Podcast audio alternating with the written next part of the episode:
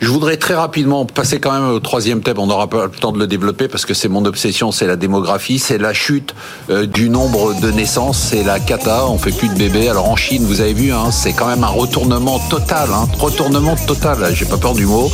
Euh, C'est-à-dire qu'il y a une diminution de la population qui est spectaculaire. Euh, on l'a déjà au Japon. Hein, je vous rappelle déjà depuis plusieurs années. Le monde se nipponise. On n'est pas d'accord. Hein, tous les, enfin moi je suis pas économiste, mais les économistes sont pas d'accord sur l'impact. Voudrais revenir très rapidement sur le sujet. L'impact de la démographie, la chute des naissances, les, populations qui diminuent.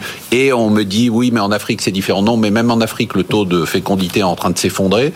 Conséquences économiques pratiques. C'est inflationniste, c'est décroissance, c'est quoi? Ben, S'il y a moins de euh, croissance de la population, au bout de quelques temps, il y aura moins de croissance de l'emploi, sauf si on arrive à compenser ça par une plus grande efficacité économique, on aura un ralentissement de la croissance. Donc sur la moyenne période, ça participe d'un ralentissement de la croissance. Est-ce que pour autant ça facilitera les choses en matière de transition énergétique? C'est pas trop, c'est pas très facile à voir.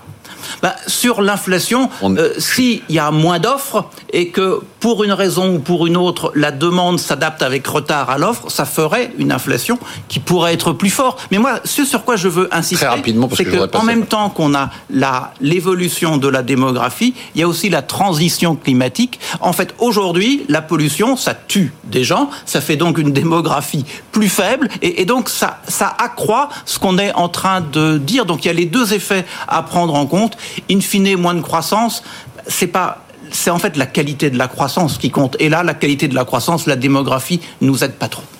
Benahouda. On a du mal à saisir comment la croissance potentielle chinoise ne sera pas atteinte par un mouvement qui est extraordinaire. Extraordinaire. Euh, tout à fait extraordinaire et euh, qui amène à ce qu'il euh, y ait eu en 2021 7 600 000 mariages euh, en Chine 7 millions 600 000 mariages sur une population d'un milliard 400 millions euh, d'habitants. Et pour avoir des enfants en Chine, généralement, on se marie.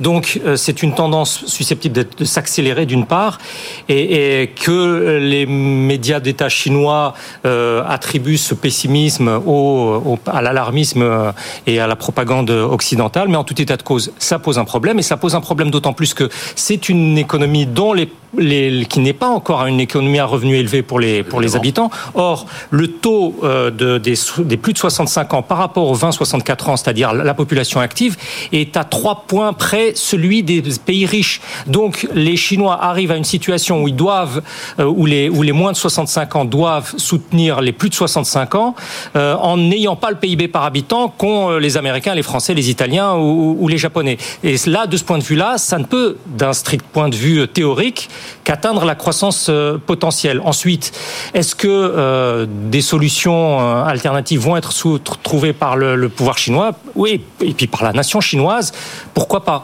Mais ah, là, ça, semble être compliqué quand on voit les chiffres même de pays comme la Corée. Hein. La Corée qui a quand même le record de fécondité, 0,80 par, par femme. Et puis le fait qu'il y a un changement très profond de la société bah chinoise. Il y a une publication cette semaine hein, de l'idée de l'économie de la paresse dans une publication euh, de Shanghai, euh, que je, précise, c'est une publication qui appartient en partie communiste de Shanghai. Donc l'économie de la paresse, comment en faire le moins possible pour euh, laver sa vaisselle, pour manger, pour...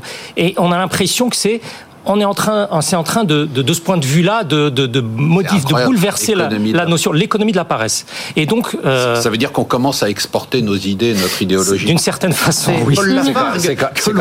C'est quand, même, quand même fabuleux. Il y a dix ans, c'était la crainte fondamentale du président du Fonds souverain chinois, c'est que la culture européenne, de ce point de vue-là, s'exporte. Mais c'est même pas européenne, c'est française. Non, il parlait d'européenne. Il parlait d'européenne.